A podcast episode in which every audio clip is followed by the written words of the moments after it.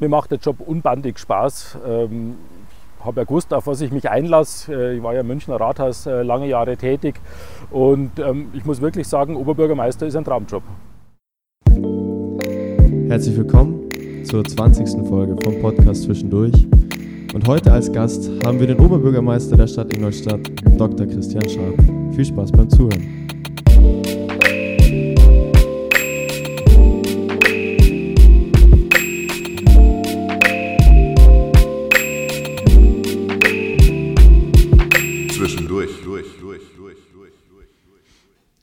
So, herzlich willkommen zurück nach zwei Wochen Pause. Letzte Folge Lazy Lou aus Nürnberg zu Gast gehabt und jetzt mittlerweile Folge 20. Schön, dass ihr alle wieder zahlreich hoffentlich eingeschaltet habt. Ja, genau. Und auch von meiner Seite wieder herzlich willkommen zu dieser neuen Folge. Und es ist auch wieder eine besondere Folge, so wie wir es euch versprochen haben. Denn wir befinden uns heute hier oder wir haben die Ehre, hier eingeladen zu sein im Rathaus des Oberbürgermeisters der Stadt Ingolstadt, im alten Rathaus und sogar in seinem Büro. Das ist dann sozusagen der nächste Schritt bei uns im Podcast. Wir haben nämlich zum ersten Mal einen reinen Politiker bei uns zu Gast. Genau, und wie wir es schon oft angesprochen haben, äh, kein Unbekannter aus äh, der Politik hier, sondern den einzig wahren Dr. Christian Scharp, unseren Bürgermeister aus Ingolstadt. Herzlich willkommen bei uns im Podcast. Schön, dass Sie da sind. Vielen herzlichen Dank. Hallo. Und schön, dass wir hier sein dürfen. Genau. Das ist ja auch was Einmaliges. ja, Genau, Herr Scharf, bevor wir noch einige Fragen an Sie haben, würden wir Sie auch gerne unserer Hörerschaft noch ein bisschen näher vorstellen, obwohl Sie eigentlich schon bekannt sein dürften. Sie sind sozusagen gebürtiger Ingolstadt, obwohl Sie im Landkreis Eichstätt geboren sind, nämlich in Kösching, so wie ich. Und Sie haben sowohl Ihre mittlere Reife als auch dann die Berufsausbildung und das Abitur an der Boss in Ingolstadt absolviert. Sie kennen die Stadt also an sich ganz gut. Dennoch sind Sie dann nach dem Studium nach München gegangen. Und zwar haben Sie da einige Jahre auch gearbeitet im Münchner Rathaus als Stadtdirektor unter anderem.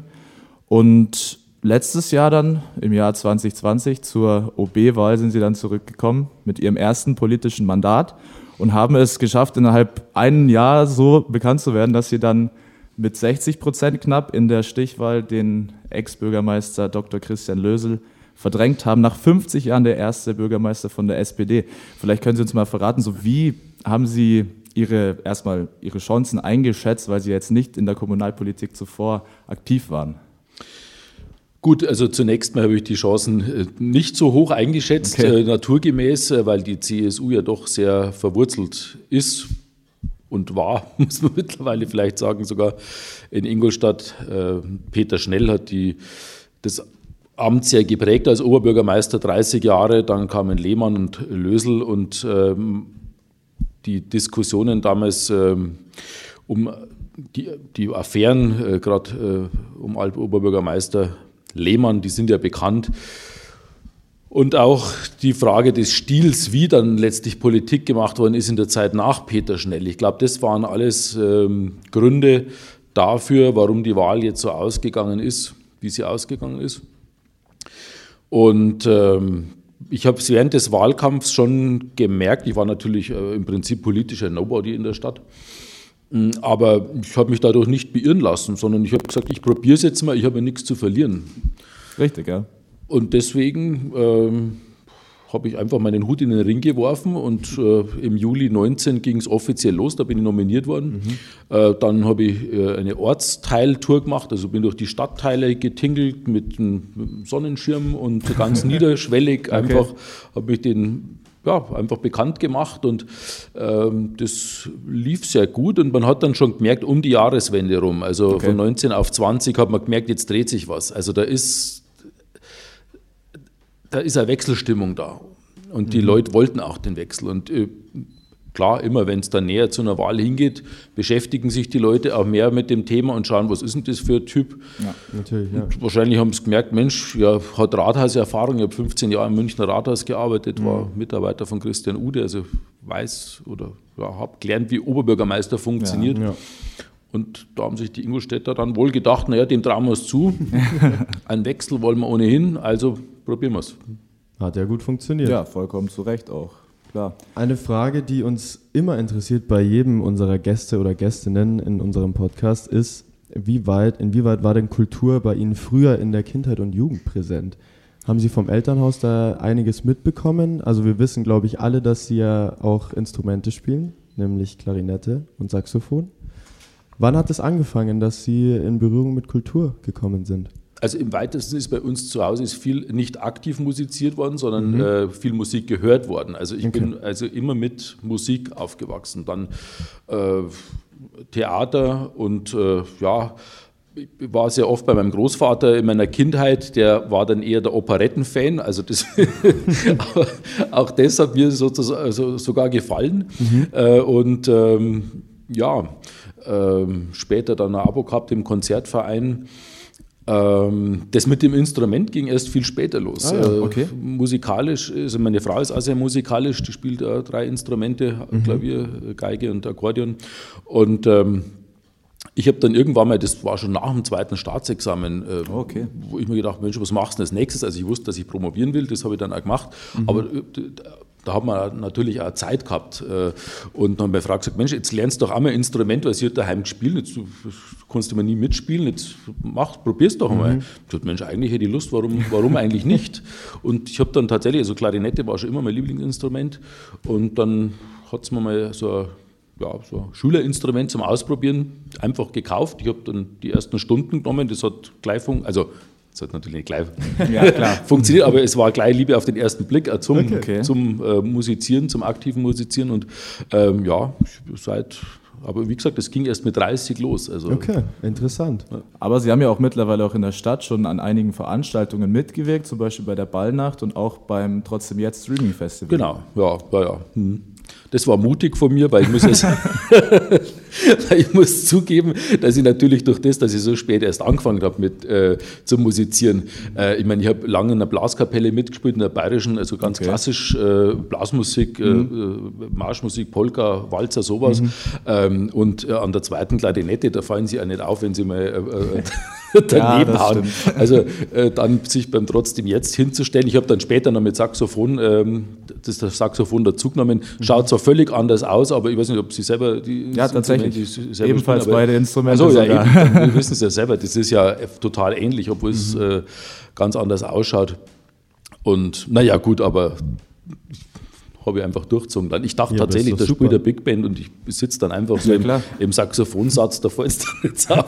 Musste ich mir dann da vorne ja. hinstellen. Ja, aber es ist doch ganz gut gelaufen. Also ich habe es gesehen und es war echt gut. War doch schon.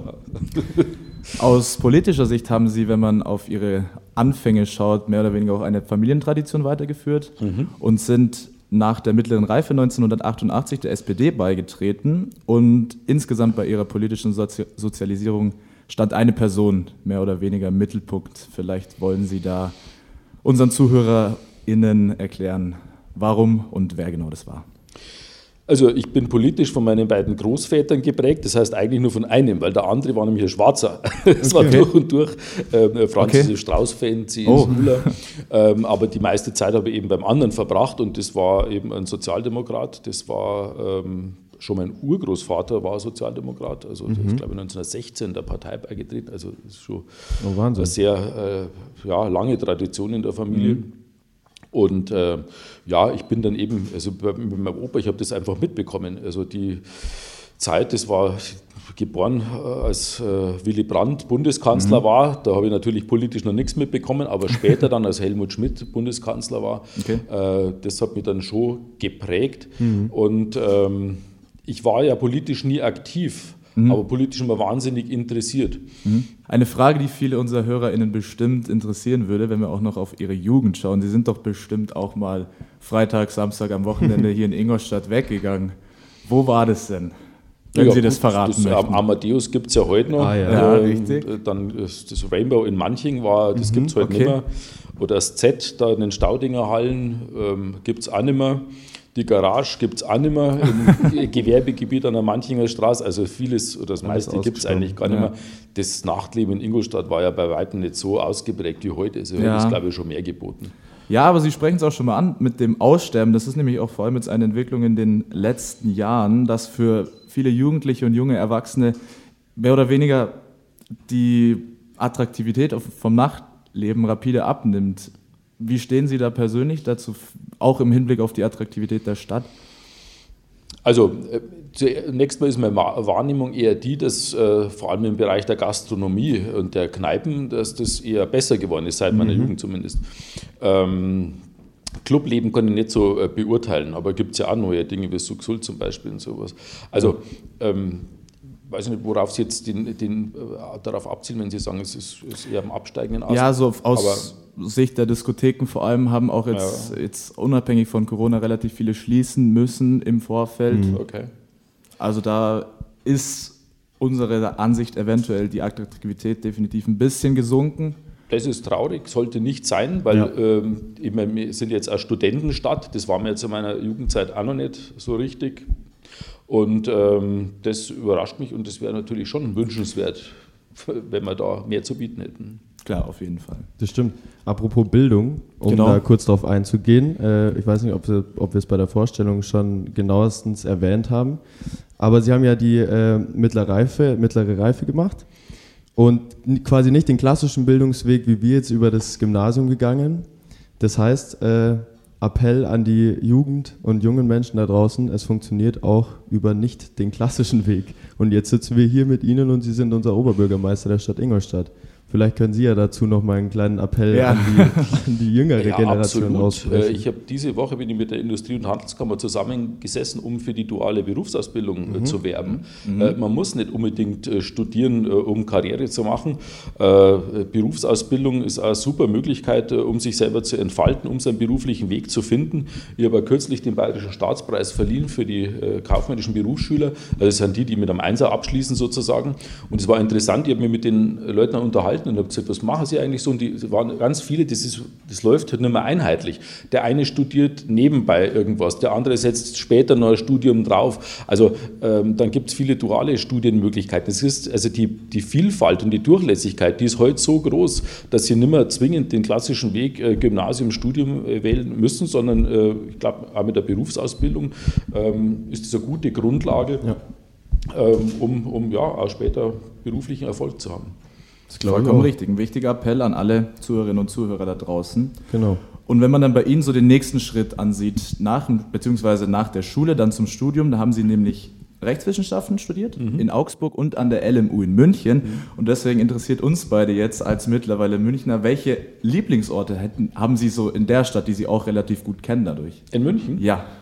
Äh, gut, also München ist eine tolle Stadt, da brauchen wir mhm. gar nicht reden. Also auch nicht vergleichbar mit Ingolstadt, muss auch nicht sein, sondern jede Stadt hat ihren eigenen Charme. Ähm, ja, und in München, also äh, der Marienplatz, das neue mhm. Rathaus, wo ich ja arbeiten durfte, das war schon ja. immer so, also so ein Highlight für mich. Also okay. ja, so innen, die Neogotik, das hat mich immer fasziniert. Also. Ja. Wobei man sagen muss, auch bei uns das Rathaus, das kann da auch definitiv, ist auch ein wunderschöner Ort. Ja. Können wir zu sagen. Und überhaupt die, die Max, ich habe in der Maxvorstadt gewohnt, also sehr schön. zu Schwabing. Mhm. Und äh, ja, das ist halt schon urban, sehr urban. Das stimmt, ja. Das Richtig, ja. Genau. Sie durften da auch mit einer ziemlich großen Persönlichkeit, wie Sie schon erwähnt haben, der bayerischen Politik arbeiten, nämlich Christian Ude. Und deswegen würde jetzt so den meisten erstmal seine politische Laufbahn auffallen. Uns beide, also wir wissen eine Sache über ihn genau, er ist nämlich ein bekennender 60-Fan und war sogar im Aufsichtsrat tätig. Deswegen, wenn Sie wollen, dürfen Sie jetzt auch gerne mal ein klares Statement dazu machen. Ist München blau oder rot? Ja, München ist teilweise blau, aber ich würde sagen überwiegend doch rot. Also das wollten wir auch hören. man muss schon eine besondere Leidensfähigkeit mitbringen, wenn man 60er-Fan ist. Ja, sehr schön. Da haben Sie nicht ganz unrecht. Damit können wir dann auch dieses Thema dann ad acta legen. Genau, und ich würde sagen, äh, das, was wir immer tun bei jeder Folge, kommt jetzt. Und zwar für Sie zur Info, wir haben in jeder Folge Spiele vorbereitet. Heute haben wir eins vorbereitet, und zwar das Spiel Sätze beenden. Und ich würde sagen, wir fangen damit gleich an, oder? Genau, also selbst erklären, wir geben Ihnen einen Satz und Sie dürfen ihn dann nach Ihrem Ermessen mhm. beenden. Genau, ähm, eine Frage, die uns immer brennt interessiert ist, meine Mutter hat mich früher immer geschimpft, wenn... Wenn ich mein Zimmer nicht gescheit aufbaue. das ist tatsächlich der Klassiker. 80 Prozent, aller Gästinnen und Gäste sagen das, aber ja, nachvollziehbar. Ja. Der zweite Satz ist, meine besten Freundinnen und Freunde gaben mir früher den Spitznamen Oh, ich habe, glaube ich, gar keinen gehabt. Echt? Okay. Tatsächlich? Nicht, dass ich wüsste. Nee. Das ist okay. auch der erste. Ja. Dann nehmen wir gleich den nächsten. Das Wichtigste, das wir in dem nächsten Jahrzehnt in der Stadt Ingolstadt angehen müssen, ist. Oh, das sind viele Themen. Ja. Strategische Stadtentwicklungsplanung, ÖPNV, das sind ganz wichtige Themen. Schulbauten, wir haben einen wahnsinnigen Sanierungsstab, da müssen wir vorankommen. Also das sind die Themen der nächsten Jahre. Sehr gut. Ja. Dann die nächste Frage oder der nächste Satz. Der Donaukurier betitelte meine Rolle im Stadtrat zu Recht als machtbewussten Moderator, weil. Ja, also wenn Sie nicht ein gewisses Machtbewusstsein haben, dann äh, kommen Sie nicht in so ein Amt. Stimmt äh, natürlich. Und äh, moderieren äh, ist auch was, das man im Stadtrat äh, tun muss, weil wenn Sie mit der Brechstange daherkommen, ohne eine Mehrheit zu haben, dann funktioniert es nicht. Genau. Richtig. Ja. Hatten wir schon länger nicht mehr. Wenn ich als ein anderes Lebewesen als der Mensch geboren wäre, dann wäre das. ja, ich bin Hundeliebhaber, vielleicht ja. als, als Rammerdackel. Haben Sie einen daheim? Oder? Ich habe keinen da. Okay. Ein Mitarbeiter von mir hat einen, der war heute auch zu Besuch da. Okay. Äh, aber ich habe leider zu wenig Zeit äh, für ja, gut, Hunde. Die Kinder sind noch zu klein, also vielleicht irgendwann okay. Ja. Interessant. Und dann gibt es eine kleine Rubrik, die wir auch immer haben, und zwar die Empfehlung der Woche und daher die Frage, der Satz. Das Spannendste oder vielversprechendste, auf das ich in letzter Zeit aufmerksam geworden bin. Das kann ein Buch sein, ein Film, eine Serie oder eine Veranstaltung das ist, oder Musik. Das Spannendste ist äh, die Bundestagswahl im Moment. Oh, äh, sehr guter Punkt. ja, weil äh, das niemand gedacht hätte, dass die SPD von dahin dümpelnden 15 Prozent jetzt Stimmt. plötzlich stärkste Partei in den Umfragen ja. ist. Und das ist was, was mich schon bewegt. Okay. Die Folge kommt zwar genau, genau zwei Tage also nach der Wahl. Alle raus. Zuhörerinnen und Zuhörer, die wissen das Wahlergebnis schon. Also okay. dann. Mhm. Mal gucken, was es wird. Dann genau. bleibt es dabei. Ja, ja. sieht ja so aus. Mal schauen. Sehr schön. Ähm, für den zweiten Teil haben wir uns jetzt mal etwas überlegt, das wir so auch noch nicht hatten. Und zwar hatten wir schon bis jetzt viele Gästinnen und Gäste am Start, die auch in der Kulturszene ziemlich gut vernetzt sind. Und deswegen haben wir jetzt mal so eine kleine Umfrage gestartet. Und zwar, dass alle, wenn sie möchten, eine Frage an uns weitergeben dürfen über die Ingolstädter Kulturszene oder über Ingolstadt allgemein, die wir ihnen nun stellen würden. Ja. Und dann darfst du auch gerne mal gleich anfangen? starten. Okay, wir fangen an mit dem lieben Max, aka Max Rogue und wenn er auftritt mit den Vagabonds. Der stellt Ihnen die Frage in einer, beziehungsweise eine Abwandlung seiner Frage ist, wie beschreiben Sie die Ingolstädter Kulturszene in drei Worten? In drei Worten. Äh, äh ich glaube, dass die Kulturszene bei uns äh, auf jeden Fall lebendig ist, mhm, dass, sie, dass sie ähm, auch unterschätzt ist und mhm. dass sie, ähm, glaube ich, noch stärkere Unterstützung vertragen kann. Das, das ist sehr gut. Ist eine sehr zuversichtliche Antwort für uns auch dann, weil ja. Unterstützung kann die Natur, äh, Naturszene, Kulturszene natürlich immer gebrauchen, klar. Zweite Frage kommt von Miguel Ott zusammen mit Josef Heindl. Und äh, der Miguel ist auch sehr engagiert beim Stadtjugendring, mhm. unter anderem nämlich im Vorstand, in, unter den Vorsitzenden. Und er hat sich eine Frage überlegt, die sich darauf bezieht, dass unsere Kulturszene, wie Sie auch schon selbst gesagt haben, sehr gut vernetzt ist. Aber ähm, es ist vor allem ihm ist aufgefallen, dass man relativ selten neue Gesichter sieht. Und deswegen wäre seine Frage, wie kann die Stadt vor allem dabei helfen, dass ein breiteres Publikum auf diese Sub- und vielleicht auch jugendkulturelle Angebote, man nenne das CAP 94, die Fronte, das Spot oder auch die Kunst- und Kulturbastei, aufmerksam gemacht wird? Ähm, ich glaube, man muss ähm, die Leute einfach, äh, die Kulturschaffenden auch stärker einbinden, stärker machen lassen. Wir haben das jetzt mhm. gemacht im Zuge des Innenstadtprozesses, auch mit äh, Street Art äh, genau. zum mhm. Beispiel. Oder mit dem Leere los statt Leerstand, wo man genau. halt Kunstaktionen an den Schaufenstern zugelassen hat. Wir sind dabei Kultur- und Kreativzentrum zu gründen. Mhm. Also ich glaube, das sind also äh, Aspekte, wo man, wo man Kultur sichtbar machen kann und mhm. wo man die Kultur ja, Schaffenden ähm, der Stärke in den Vordergrund rückt. Ja. Das wäre tatsächlich eine seiner genau. weiteren Nachfragen gewesen. Ähm, aber jetzt haben wir das natürlich gleich schon mit beantwortet. Genau, die Frage nämlich zu der urbanen Kunst. Genau. Das haben Sie nämlich schon genau die Projekte genannt, die in letzter Zeit stattgefunden haben. Sehr schöne Projekte, die auch mit Sicherheit attraktiv waren im Innenstadtprozess. Genau. Genau. Und was er auch noch als Frage hinterhergesetzt hätte, wäre, dass möglicherweise ein Grund sein könnte, dass so wenig Neulinge dazu kommen, dass Ingolstadt zwar jetzt mittlerweile schon eine sehr in Bayern vielleicht sogar etwas angesehene Studierendenstadt ist, aber doch jetzt vielleicht nicht diese klassische oder attraktivste. Ich weiß nicht, inwieweit Sie da auch ähm, drin sind, aber gäbe es eventuell die Möglichkeit, auch an der Technischen Hochschule hier das ganze Lehrangebot eventuell auf attraktivere Fächer wie Design oder weiteres zu erweitern?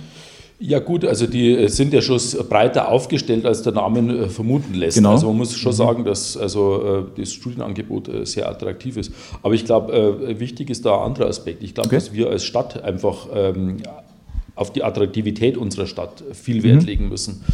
Und ähm, dazu gehört auch äh, ein attraktiver öffentlicher Personennahverkehr, da Stimmt, gehört richtig. die Kulturförderung dazu, da gehört auch ein positives Stadtimage dazu. Wir verkaufen uns meines Erachtens zu schlecht. Also mit mhm. Ingolstadt verbindet doch äh, außerhalb Ingolstadt jemand, äh, ja, eigentlich wahrscheinlich gar nichts. Also die meisten fahren dann Audi wahrscheinlich dran vorbei. Ja. ja. genau, Audi halt, mhm. ja gut, aber das Eben, recht auch nicht mehr, das Attraktivste. gerade noch der FCI, wenn man Glück hat, aber äh, recht viel mehr ist es da nicht. Also ich glaube, ja. wir müssen schon mal, das ist ein Ziel jetzt dann, äh, das ich im Herbst jetzt in Angriff nehmen will, okay.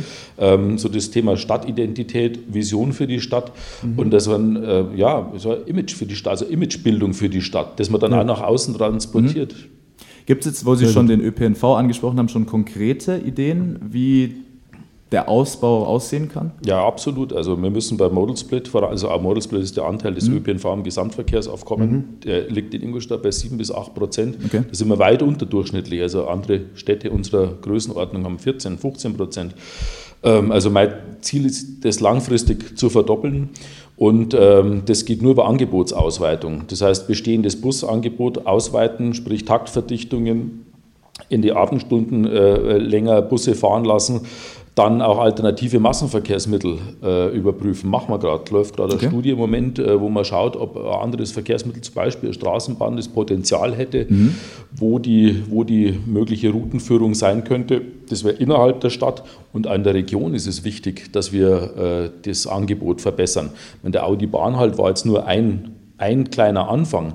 Äh, mir schwebt sowas vor wie eine Regio-S-Bahn, wo man halt so ein mhm. S-Bahn-ähnliches System äh, etabliert auf dem bestehenden Gleisnetz der Deutschen Bahn okay. mit Haltepunkten in der Stadt. Ähm, wobei Sie bitte nicht davon ausgehen dürfen, dass das während meiner Amtszeit verwirklicht ja, wird, klar, weil das gut, ist so das ein dickes Brett, ein, wenn Sie mit ja. Bayerischer Eisenbahngesellschaft und Deutscher Bahn anfangen, äh, sowas in Angriff zu nehmen, dann äh, dauert es. Aber wir werden jetzt im Herbst eine gleistechnische Untersuchung dazu in Auftrag geben, nämlich okay. ob das überhaupt funktioniert. Wir haben ja die Donau als Barriere und wir müssen mhm. schauen, wo ein zweites Gleis, das wir ja brauchen, dafür Platz hätte. Also okay. es ist ein bunter Strauß an Maßnahmen, um zum Ziel, den ÖPNV zu verdoppeln, zu kommen. Interessant auf jeden Fall. Ein guter Ansatz auf jeden Fall, ja. Ja. Die nächste Frage kommt von Klaus Hoffmann. Viele kennen ihn als den Dirigenten des Ingolstädter Kammerorchesters oder des, als Lehrer am Gnadental-Gymnasium, genau. Musiklehrer. Und er ist quasi so der Vertreter der klassischen Musikszene hier. Und er fragt, warum gab es während der Zeit der massiven Einschnitte für den Laiensport und den Musikbereich so wenige BürgermeisterInnen und KommunalpolitikerInnen, die die Anordnungen vom Herrn Ministerpräsidenten Söder kritisiert bzw. kulturfreundlicher umgesetzt haben. Also eine, ja, eine Frage auf die Zeit, in der es uns, glaube ich, allen ein bisschen an kulturellen Möglichkeiten gemangelt hat. Ja. Ähm, Ob es da Möglichkeiten gegeben hätte, genau. irgendwie etwas umzusetzen oder waren einem da einfach die Hände gebunden? Vorgaben des Freistaats ja. Bayern gewesen, da war überhaupt nichts zu machen. Also okay. ich habe einmal gewagt zu sagen, die Maskenpflicht an Grundschulen, das sollte man doch ein bisschen lockerer sehen. Okay. Dann habe ich gleich eins auf die Mütze bekommen. nee, das war, es ist, es, im Katastrophenfall haben sie ja. als OB zumindest in diesem Themengebiet äh, einfach nichts zu melden. Also okay. da sind die Ermessensspielräume tendieren dagegen null. Verstehe. Ist natürlich schade, klar. Aber muss man sich dran halten. Ich fand auch manches übertrieben. Also jetzt, ja, okay. gerade wenn Sie schauen, in, in, in einem Konzertsaal wie ein Gasteig, wo 2000 Leute reinpassen, dass dann noch 50, also mal zu einer gewissen Zeit war das, wo dann 50 ja. Leute hätten rein dürfen. Das ja. ist ja ein Witz. Also ja. Meine, äh, es war nicht alles nachvollziehbar rational in der Zeit. War schade, ja klar. Gut, dann gehen wir gleich mal weiter zu der Frage von Malik Diao, ehemaliger Jazz-Förderpreisträger und auch ein aktiver Politiker für die Linkspartei. Und er würde gerne wissen, was halten Sie persönlich ähm, von der aus seiner Sicht und auch aus unserer Sicht durchaus vertretbar wichtigen Idee, den Grünring als einen Landschaftsflächenverbund mit Bebauungsverbot, obwohl da schon eine Abstimmung war, doch noch auszuweisen?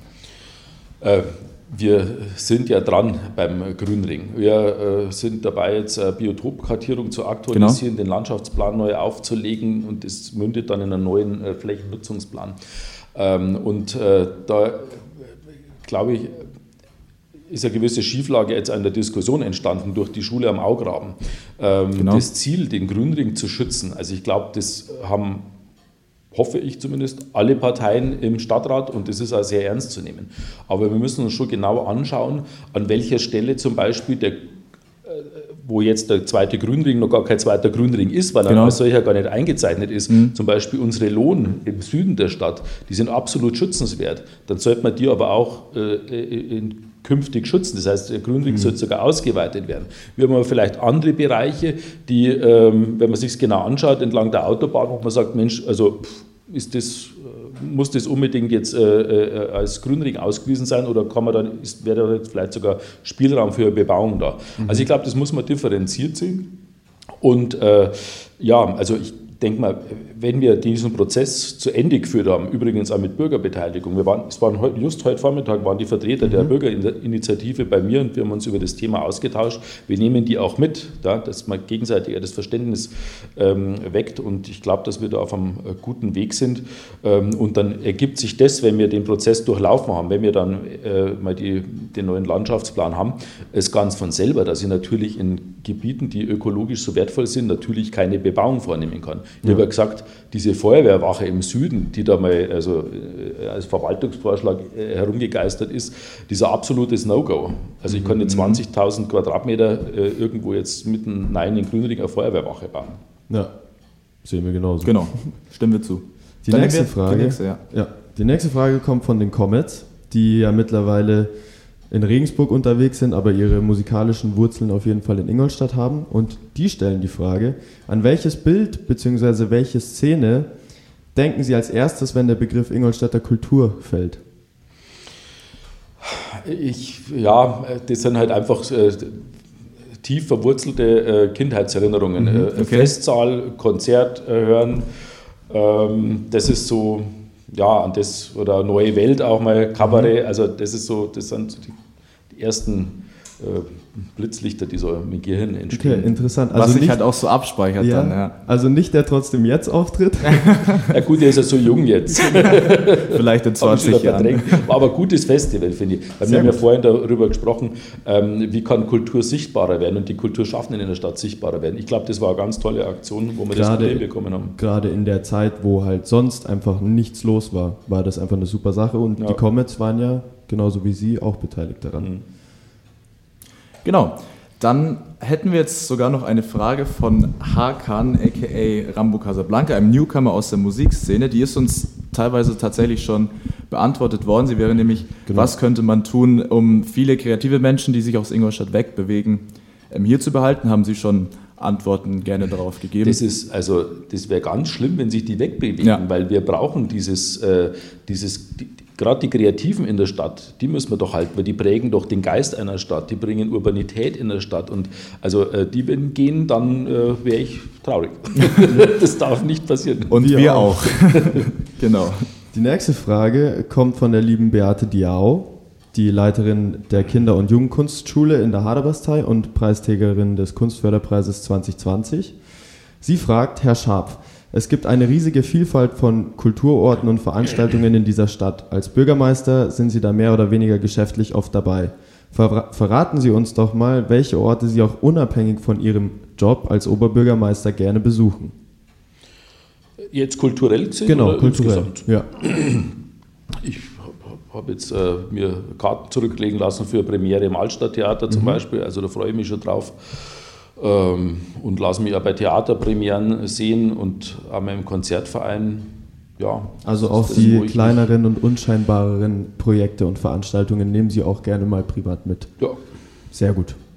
Ja, sind auch schöne Sachen immer. Ja, natürlich. Genau, und dann, wo Sie das Theater dann schon auch nochmal angesprochen haben, kommt nun nämlich unser Schauspielergast ins Spiel, nämlich Enrico Spohn, mhm. schon langjährig am Theater. Und er hat eine Frage in Bezug auf das Projekt Kammerspiele, mhm. wo Sie erst vor kurzem eine flammende Rede gehalten haben, nämlich im Stadtrat steht auch bald die wichtige Entscheidung dazu an. Und deswegen fragt er, weil es auch um die Zukunft einer der wichtigsten Kulturbetriebe der Stadt geht, wie stehen Sie zu der schildbürgerlichen Debatte zu Standort, Parkplätzen und fehlender konstruktiver Alternativen? Das ist wirklich äh, ein bitteres Thema in der Stadt, weil das geht halt schon so lang. Man weiß seit 20 Jahren, dass unser Stadttheater sanierungsbedürftig ist mhm. und hat 2009 eine Vorprojektplanung dazu begonnen, 2009, also vor zwölf ja. Jahren.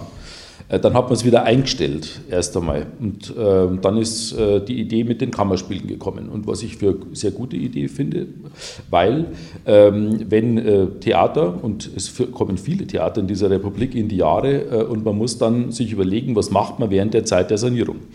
Ähm, dann gibt es verschiedene Möglichkeiten. Entweder Sie haben irgendwo eine Ausweichspielstätte, wie in Augsburg zum Beispiel, da gibt es halt eine Halle, wo man sagt, die eignet sich, dass man die ein paar Jahre nutzt. Ähm, die richten wir her, haben wir in Ingolstadt aber nicht. Mhm. Oder ich baue ein Zelt, wie äh, in München-Fredmanning als Auswahlspielstätte für das mhm. Deutsche Theater hat der Schweine Geld gekostet, 10 Millionen Euro sind da verpufft, weil mhm. die, sie kriegen für sowas keine Zuschüsse. Das heißt, das mhm. kostet so viel, wenn sie vier, fünf Jahre äh, Theater sanieren als Übergangslösung und dann ist das Geld weg. Äh, oder sie äh, haben die Lösung wie bei hier äh, mit den Kammerspielen, dass sie sagen, Erstens, wir brauchen eh ein neues kleines Haus. Wir haben ja das am Brückenkopf in dieser alten genau. Schulaula. Mhm. Äh, das ist ja wirklich, also äh, das verdient den Namen Theater ja fast gar nicht. Das ist ja so runtergekommen. Also wir brauchen eher ein kleines Haus und wir brauchen eine Ersatzspielstätte während der Sanierung. Dann ist doch es völlig naheliegend, dass man sagt, wir schaffen was Nachhaltiges. Wir sind doch eine nachhaltige Stadt, dann bauen wir doch sowas wie die Kammerspiele. Mhm. Und ähm, dann hat man 2012 geschaut, ja, wo könnte man denn sowas machen? Dann hat man äh, vier, fünf Jahre den Glänzepark äh, geprüft, okay. den Standort, 650.000 Euro nur in die Planungen reingesteckt, um dann zu merken, es funktioniert nicht, weil äh, da Liegenschaften dabei waren, die können im Freistaat Bayern, es braucht das Armeemuseum, wie auch immer, funktioniert nicht. Dann hat man gesagt, nein, wir brauchen, wir wollen ohnehin einen Standort im Umfeld des Stadttheaters, also machen wir uns neu auf die Suche, wir schreiben aus einen Wettbewerb es sollen Büros untersuchen im Umfeld des Stadttheaters, wo könnte es denn da klappen mit den Kammerspielen? Und wenn der, und zwar einstimmiger Beschluss des Stadtrats. Wir wollen Kammerspiele im Umfeld des Stadttheaters. Mhm. Und äh, welche Überraschung, dass im Umfeld des Stadttheaters halt nur mehr Tiefgaragen äh, sind. Das ja. Äh, Stadttheater ist umzingelt von Tiefgaragen. Gut, also einstimmiger Beschluss. Und dann kamen drei Siegerbüros äh, heraus bei dem Wettbewerb und alle drei haben unisono gesagt, Kammerspiele, wenn sie denn gebaut werden sollen, dann an der Stelle dann der Schutterstraße. Und jetzt, das geht jetzt seit 2017, nächstes Jahr haben wir das Jahr 2022. Das heißt also, seit zehn Jahren fast jetzt mittlerweile, 2012 bis nächstes Jahr 2022, mhm. werden jetzt Standorte untersucht. Wir haben übrigens für die Standortuntersuchung jetzt hier, für die Vorprojektplanung, schon über drei Millionen ausgegeben. Okay. Wenn ich das dazu rechne vom Glänzepark, sind wir schon bei vier Millionen, die nur für Planungen verpulvert worden sind. Also Planungskosten und dann die Zeit, die wir vertan haben, die ganzen Jahre über. Und dann muss ich sagen, also soll mir wirklich bitte dieses Jahr müssen wir den Deckel drauf machen. Also ja, ich möchte richtig, die ja. Diskussion jetzt nicht mehr weiterführen, weil das ist, äh, das wird jetzt technisch auf Herz und Nieren überprüft, ob es funktioniert auf der Tiefgarage. Also meine Prognose ist, es wird funktionieren, weil es ist ja schon äh, vorgeprüft worden. Und äh, bei den Kosten war, man, also da war das Zwischenergebnis 40 Millionen. Ja. Ich weiß nicht, ob es so klangen wird. Es werden 40 plus X werden, okay. die Zahl, die am Ende des Jahres rauskommt. Und wir kriegen ja 75 Prozent der förderfähigen Kosten vom Freistaat Bayern, die müssen mhm. wir gar nicht zahlen als Stadt Ingolstadt. Jetzt ist nicht alles förderfähig, Außenanlagen und so weiter sind nicht förderfähig. Wenn ich da 50 bis 60 Prozent kriege vom Freistaat Bayern, dann bleiben bei mir als Stadt Ingolstadt 20 Millionen circa hängen dran. Okay. Dann ist doch diese Zahl und der Summe, die kann ich in die Hand nehmen. Ich habe ein Gesamtinvestitionsvolumen in der Stadt im Moment von allein für Schulbauten, und die müssen unbedingt gebaut werden, da brauchen wir gar nicht reden. Richtig. Schulbauten, Erweiterungen, Neubauten, Sanierungen, das muss sein. Halbe mhm. Milliarde Euro wird da aufgerufen, eine halbe Milliarde Euro, also 530 Millionen.